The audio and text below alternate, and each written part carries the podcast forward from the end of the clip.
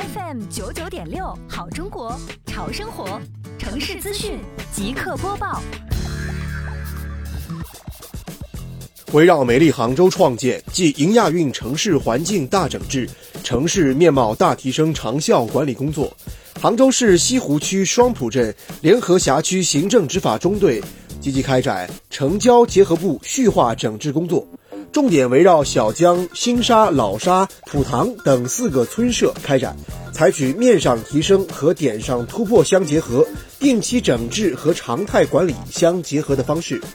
突出解决占道经营、出店经营、乱停车、乱拉线、乱扔垃圾、乱设广告招牌及卫生死角等问题，保持良好市容秩序。管理整治过程当中，执法人员积极做好法制宣传和文明劝导工作，鼓励大家共同维护身边的美好秩序。